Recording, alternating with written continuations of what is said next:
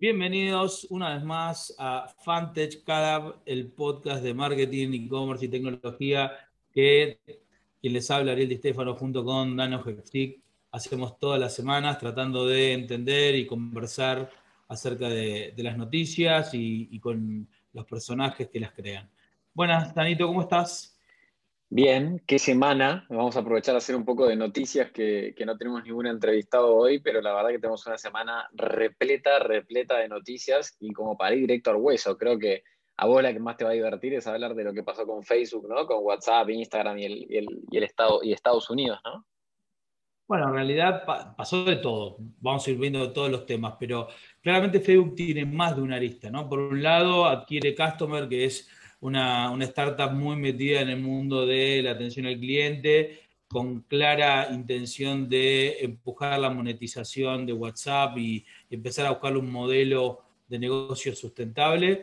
Al mismo tiempo aparece eh, el, el, organismo regulador de Estados Unidos para decirles, señores, me parece que ustedes tienen trato monopólico, quiero rever lo que hicieron con la compra de WhatsApp en 2014 y lo de Instagram en 2012 lo cual llamó mucho la atención. No le pegó tanto al, ticker de, Facebook, pero llamó mucho la atención porque que hayan vuelto tan para atrás en el tiempo llama un poquito de atención. Eh, pero claramente esto hay una, para mí es una señal muy fuerte de dos temas que me gustaría que la gente se quede pensando. Uno es la velocidad de crecimiento de estas empresas de tecnología a nivel global. Es decir, cuando en el 2012, eh, me acuerdo todavía eh, el, artículo de TechCrunch que decía que se pagaba un billón de dólares por Instagram, todos dijimos, no podemos creer lo loco que están estos pibes, no entienden nada, le pusieron una B a una aplicación que sacan fotos, ¿no? Y ocho años después decimos, qué regalo que compraron en el 2012, no lo podemos creer. Bueno, esa es la velocidad de crecimiento que tiene eh, un network effect como el de, el de Facebook en un grafo social de miles de millones de usuarios. Y el otro análisis, y por eso obviamente por ese crecimiento es por lo que la FTC eh, está, está persiguiéndolos, pero el otro análisis es cómo Estados Unidos, bastión del capitalismo, también trata eh, de manera completamente diferente a la que lo trata China el crecimiento de estas aplicaciones, ¿no? Estados Unidos pues, llega a un punto, dice, bueno, hasta acá llegaste y eh, tengo esta ley antimonopólica que quiero quiero poner en juego y China hace todo lo contrario, crea y quiere que crezcan lo más que se puedan todas estas redes para obviamente trabajar desde adentro y tener esa, ese acceso a la información y a, la, y a, los datos, ¿no? Eh, es interesante ver cómo cada país lo, lo, ve de manera distinta. Sí, incluso con los Estados Unidos lo que me queda dando vueltas en la cabeza, que uno se hace la película de que quizás era por, por el gobierno de Trump, pero me parece que no, que está bastante dividida la, la opinión dentro de los diferentes, eh, si querés, eh, participantes de la Cámara dentro de, que están involucrados en esto, desde los senadores y demás, creo que es algo que también Biden va a tener que, atacar. Eh, va a ser interesante qué va a pasar. Bueno, Biden o ya no sabemos, viste, con toda esta telenovela que hay atrás, pero seguramente Biden. me interesaría ver a ver qué mesa hace, viste, como la mesa inicial que había hecho Trump, que estaban algunos de estos famosos Billion Donor Company entrepreneurs o CEOs entre ellos estaba Tim Cook y demás, que algún apoyo le daban, pero después, digamos, era como más un acompañamiento político. Así que me interesa ver a ver qué evoluciona y definitivamente no deja de sorprenderme. O sea, te entiendo lo de la ley antimonocólica, no puedo creer la vuelta atrás que están haciendo, me parece que es inaudito e incluso que es hasta un golpe directo a, Silicon Valley, que justo está en un momento no golpeado, porque creo que Silicon Valley para que esté golpeado falta mucho, pero de, de reconversión. Fíjate lo que está pasando con el hub también de, de Miami y de otras ciudades, que, muchos de Silicon Valley se han ido a otras ciudades. Entonces es como que en medio de toda esta pandemia, en medio de toda esta evolución tecnológica que, quizás Estados Unidos se la veía venir de acá un par de años y con toda la pandemia sucedió más rápido y, creo que es este temor de que se le vaya de las manos, pasa todo lo que está pasando. Eso sobre, sobre ese punto. Y respecto de la adquisición de Customer Inc., pagaron un billón y no salió a ningún lado. Hubo una sola nota, no hubo repercusiones, no hubo nada. Y más allá de que se hayan comprado una herramienta buena, piola y hayan pagado eso, lo que significa de, integrar un WhatsApp business, pero verdadero, por decir una forma, una herramienta de customer relationship, es tipo, ah, es un boom. Eh, eh, incluso me sorprende cómo no ya hubo alguna, algún golpe al TIC de Salesforce o de, alguna de las compañías ¿viste, públicas que están relacionadas con esto, así que eso está interesante. Bueno, para eso justamente Salesforce compró a Slack y hizo otra cortina de humo eh, interesante. Se están dando movimientos por varias aristas que creo que la gente que está en el mercado los, los ve un poco siempre a través del velo de, bueno, ¿para qué lado están jugando esta carta? ¿no? Para cerrarlo de Facebook, creo que eh, será que eh, veo mucho de, House of Cards, veo mucho de, Borgen. Eh, no es casualidad que todas estas noticias de, Facebook salgan cuando eh, también ellos anuncian que están avanzando nuevamente con Libra y están prontos a sacar Calibra como la billetera virtual. Digo, es como que ese, ese anuncio que para mí juntar customer la compra de Customer con el lanzamiento o relanzamiento de Libra, la, criptomoneda del consorcio, debería ser un, gran, eh, digamos, un, gran punto de preocupación para los Amazon, ¿no? Porque yo creo que el, social e-commerce va a venir de la mano de WhatsApp, de, la billetera. Eh, digamos, de cripto de Calibra, junto con Shopify, ¿no? Porque la, plataforma para todo esto va a ser finalmente eh, eh, ese tipo de, middleman. Eh, así que nada, no creo en las coincidencias, creo que todo eso tiene que ver y está un poquito relacionado. Sí, 100% de acuerdo. Creo que la regulación va a estar también interesante en la parte de lo que es, si querés, la parte financiera y las criptomonedas. Y había algo que, quizás, o sea, no tiene que ver con Facebook, pero sí tiene que ver con estas teorías atrás, obviamente, acerca de qué hacen los gobiernos y demás. A mí me sorprende que la noticia de que Hyundai haya comprado Boston Dynamics también haya pasado como por abajo, digamos, de, todo este humo de IPOs, de compras, de, digamos, del gobierno metiéndose, porque históricamente Boston Dynamics todos es como que lo miramos, después de ver Westworld es como que incluso creo que nos quedamos con más miedo, ¿no? De lo que puede pasar pero yo lo veo como algo interesantísimo, ¿no? Porque una vez que un Hyundai, que es una compañía, si querés, tiene innovación, obviamente, no quita que haya sido, digamos, eh, de mucha innovación esa compañía, se meta y compra, digamos, ¿se acuerdan? El, el perro o el robot este, ¿te acordás que, que, te daba miedo hasta que lo empujaban y reaccionaba sin ningún problema y se mantenía parado y todo lo, lo que hemos visto? Creo que eso sí va a suceder algo interesante y me encantan, digamos, para soñarla arriba, también lo que hizo eh, Cruise, viste, la, compañía de autos autónomos, que mostró el video de cómo manejaron durante dos horas, pero sin ningún problema, perfecto, sin nadie dentro del auto, y que encima el CEO te lo va relatando mientras que lo vas viendo. Es como que si te ato todo lo que está sucediendo ahora, estamos viendo un momento como que emocionante, y no puedo parar de emocionarme cuando lo cuento, ¿no? Entre Facebook, eh, entre Libra, entre la, autonomía de estos autos y encima ver un Hyundai comprando Boston Dynamics es como demasiado. Bueno, y sumarle también avances muy fuertes en lo que tiene que ver con la inteligencia artificial aplicadas a, cómo trabajan y al modelo 3D de las proteínas, ¿no? Cómo trabajan, cómo se ensartan.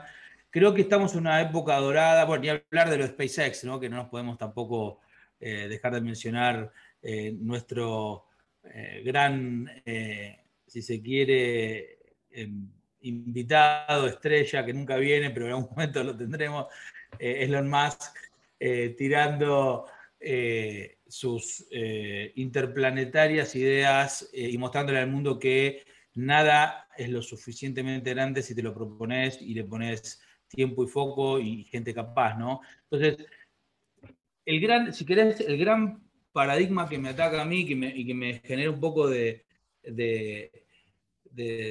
pausar para pensar es que todo lo que acabamos de decir, arrancando con la compra de Customer por Facebook, pasando por la billetera virtual y el social e-commerce, madurando en, Boston Dynamics y en los robots que probablemente hagan la mayoría de los trabajos o los más peligrosos por lo menos para, lo que tiene que ver para el ser humano, tanto en, el exterior, en el espacio exterior como en, la, Tierra, más lo de SpaceX, es todo un abanico que va desde lo más mundano hasta lo más eh, ciencia ficción posible, ¿no?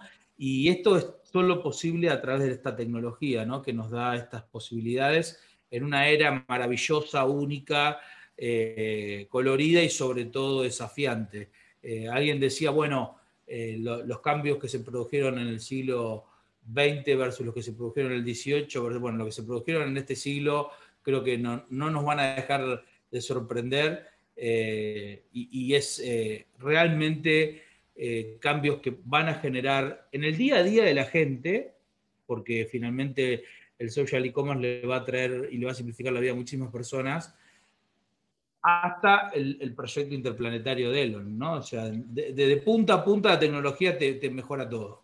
Sí, y, te sumo la, frutillita que, que, va a cross, digamos, que venimos hablando siempre de Machine Learning y si querés un poquito de AI. Eh, fíjate todo el ecosistema, cómo lo viene pensando Elon, ¿no? obviamente a, partir del auto autónomo, del auto que, digamos, no requiere combustibles fósiles, más obviamente lo que estamos viendo que está con SpaceX, y te sumo una, la inversión que tiene su, su hermano eh, en una de las compañías hoy líderes, si querés, en lo que es eh, indoor farming, que básicamente es el futuro de cómo vamos a vivir en Marte, ¿no? Digamos, la, la forma en cómo vamos a poder cosechar nuestros propios vegetales y alimentos eh, sin requerir, entre comillas, digamos, del sol y de una cantidad de agua como se, se requiere si querés en el campo, donde el 70% del agua que usamos hoy es para el cultivo versus algo que se logra quizás con un 5% en indoor farming. Y, y eso de vuelta, ¿por qué se logra así? Por la eficiencia de los costos y a través de una maquinita atrás que va viendo y dice, acá menos, acá más, le pongo más luz, más agua o menos, y cómo va creciendo acá una esas cosas. Con lo cual, definitivamente, eh, creo que tenemos unos, me encantaría decir 5 o 10 años, pero creo que realmente si seguimos así van a ser 5 o 10 años donde vamos a vivir a una vorágine interesante de estos cambios que vamos a ir viendo y ojalá nos podamos ir a Marte. Y, creo que, yo iba a decir, espero que sea por los próximos 40, 50 que nos siga sorprendiendo, eh, mientras tenga uso de razón. Eh, pero sí creo que además, eh, y, quizás ahí está el, punto cual, por el cual ya hace casi medio año que estamos todas las semanas charlando con ustedes en este podcast, queremos que piensen en las posibilidades infinitas que brinda la tecnología aplicada en cosas muy sencillas como poder abrir una aplicación y pedirte la comida o comprarte tus próximas zapatillas o hablar con tu abuela en WhatsApp por videollamada o comunicarte por un, MD en Instagram con tu amigo o para pensar en el futuro de la especie interplanetaria en los próximos 300, 400 años cuando eh, algún factor externo o interno ponga en riesgo nuestra supervivencia. Creo que si hay algo que, con, con Dano quisimos cuando arrancamos este podcast, que, dicho sea de paso va a continuar, no es que se acaba, sino que va, está tomando fuerzas para arrancar con más ganas y energía este 2021, es demostrar y acercarles a todos que la tecnología es nuestra aliada en esto de eh, mejorar la calidad de vida de la mayor cantidad de gente posible. Y que sí, hay efectos eh, secundarios como cualquier cosa que hace el hombre, porque modificar la realidad básicamente siempre tiene un efecto secundario. Eh, con lo cual no nos podemos evitar de, las horas gastadas en TikTok y de las coreos y un montón de cosas que muchos van a decir, y esta tecnología no es lo que más me gusta, pero eh, todo es parte de un ecosistema que se balancea y que busca sumar eh, una mejor calidad de vida y generar riqueza y generar incluso más posibilidades a, la especie. Y yo estoy orgulloso de, haber elegido desde chico como parte de, mi, misión de vida estar eh, trabajando, estudiando y desarrollando tecnología. Espero que te pase lo mismo. Sí, no solo me pasa lo mismo y, de vuelta vuelvo al concepto de la emoción, algo que me encanta y que lo venimos pensando y hablando, incluso creo que aplica para todas las noticias de esta semana, es este concepto de, iteraciones, ¿no? Si querés, eh, en el concepto más en lo personal, cuando tenés un hábito que si mejorás un 1% todos los días, el impacto es incremental, es muy alto. Y muchas veces en todo lo que es la tecnología está este concepto de la iteración, ¿no? De ir iterando y hacer pequeñas funcionalidades de una metodología y forma ágil para poder avanzar hacia ese final u objetivo que sería, si querés, eh, el vivir en Marte, poder comer y alimentarnos eh, desde ahí, ¿no? Y creo que en ese mismo concepto hay, algo que es interesantísimo y que creo que casi todos los emprendedores que mencionamos, y hay dos grandes grupos de, emprendedores que esta semana hicieron su IPO y ahora lo, charlaremos un poquito, han hecho, que es no solo la iteración, sino también este concepto de, bueno, la iteración, el, derribar mitos o, esas creencias de que no iba a ser posible, que Elon Musk es como lo tiene tatuado en, la frente, es tipo todo el mundo le dijo que no y le sigue metiendo, creo que es este concepto de, que, habla Paul Graham de, de Y Combinator, de do things that do not scale, o sea, esto de hacer cosas que no escalen hasta que vos pruebes que el negocio funciona, ¿no? Y, me gusta atar de eso de la mano este, estos dos IPOs que hicieron esta semana, ¿no? los de DoorDash y, y, los de Airbnb. Hay dos historias muy lindas de los dos.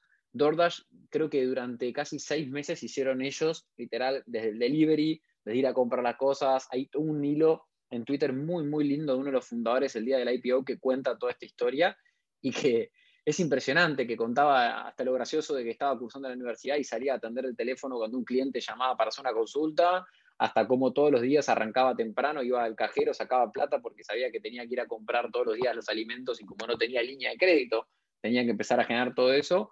Y esto fue hace menos de 10 años. Y es una compañía de billones de dólares pública y que son las más grandes en, lo que es famosos last milers. Creo que es increíble ese tipo de conceptos. Y después, sin duda, también, y que ha revolucionado obviamente el, formato de cómo comemos hoy, cómo esperamos incluso ese tiempo. Y después ese concepto también de otra compañía, las dos también, de, que, siempre sobre el mismo, el mismo escenario, de Airbnb, ¿no? Y que te contaban de la famosa historia de que ellos iban a sacar las fotos de los departamentos para subirlos ellos personalmente a, a su sitio y que cuentan la historia también de uno de esos primeros clientes que cuando le quiso, le quiso, le quisieron alquilar el departamento para poder darse vuelta y alquilarse a otra persona, uno de ellos sacó su chequera de la mochila, le firmó el cheque por el primer alquiler y, se lo dio y el tipo lo miró, miró el cheque y le dijo, son una empresa muy chica, ¿no? Y, y a partir de eso muestra como los inicios de ellos y de vuelta, otra compañía de 10 años o menos y que encima hace seis meses acaban de tomar un, un préstamo por un billón de dólares que ahora con el IPO es insignificante, pero es increíble este concepto de que la tecnología y la iteración logra estos grandes cambios. Sí, y me, agarro de ambos ejemplos, eh, DoorDash y Airbnb, para también hacer foco en que son empresas que no crearon un mercado, sino que disrumpieron uno existente donde grandes empresas con grandes chiqueras, grandes historias, no han sabido, no han podido ayornarse, eh, y hablo básicamente de las cadenas hoteleras enormes que no pudieron manejar el efecto Airbnb, y hablo también de las cadenas enormes de comida rápida y de restaurantes que no han sabido, eh, digamos, desarrollar su propio sistema de delivery y si querés, eso me lleva a, un poco el, corazón de esto de qué es innovar, ¿no? Innovar, y siempre viene a la cabeza un análisis que leí hace muchos años, cuando, cuando se dejó de hacer el iPod, eh, algunos que están escuchando el podcast probablemente no, no, no hayan visto en vivo y en directo, pero cuando eh, le preguntaban eh, eh, y, trataban de entender por qué el iPod, un producto con tantos fanáticos, recordemos que el iPod es quizás el primer producto realmente disruptivo en, la línea de productos Apple. Hoy todos hablamos del iPhone, del iPad, de las Macs, del, del iWatch y de todos estos productos, pero el primero verdaderamente revolucionario fue el iPod, ¿no? que puso miles de canciones en los bolsillos de la gente con una interfaz increíblemente táctil, con esa ruedita mágica que nos hacía sentir que estamos en la NASA. Bueno, ¿por qué termina desapareciendo el iPod si tenía una, base de seguidores importantísima? Bueno, porque básicamente Steve Jobs entendía que la innovación era también aceptar que a veces uno tenía que canibalizar sus propias líneas de producto para darle lugares a otras. Y es quizás el punto más difícil a nivel de, empresas o a nivel de, incumbentes hoy, porque nadie lo hace.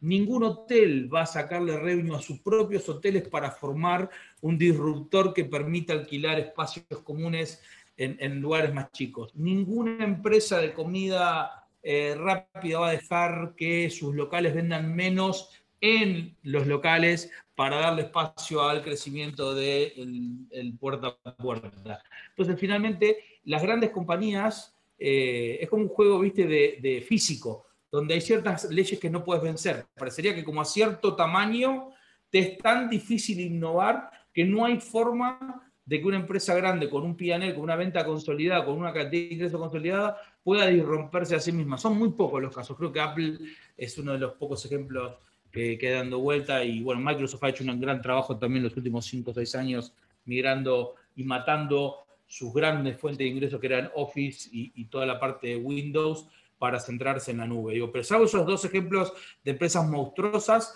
muy pocas empresas han, han, podido hacer ese cambio. Y lo bueno de todo esto que vos comentabas es que cualquiera de ustedes que esté escuchando el podcast que tenga una idea maravillosa, no hace falta que sean ni programadores ni que tengan una, una plataforma desarrollada, simplemente basta con que crean que hay un problema que vale la pena solucionar y que hay gente que está dispuesta a, obtener y a pagar por el valor de, esa solución. Así que hay muchas oportunidades para todos. Bueno, creo que le dimos una vuelta rápida a todas las noticias, metimos filosofía, metimos agradecimiento siempre a Chocorísimo y a Bierful que están con nosotros desde que arrancamos el podcast como nuestros acompañantes. Y nos preparamos ya quizás para el último podcast de este año. Veremos después si volvemos los primeros días de enero eh, o si grabamos alguno más durante la fiesta, si hay alguna noticia importante que, transmitir. Eh, contentos y haciendo un balance súper positivo de toda la gente que nos escucha, que nos da sus, eh, recomendaciones, que nos dicen que les encantan o que, no les gusta también del programa. Así que agradecerles a todos ustedes que están del otro lado de este podcast, que es básicamente para quienes lo estamos haciendo, ¿no? para que ustedes la pasen bien, se diviertan y con nosotros también piensen un, un poco en este, en este tema que tanto nos apasiona, que es la tecnología.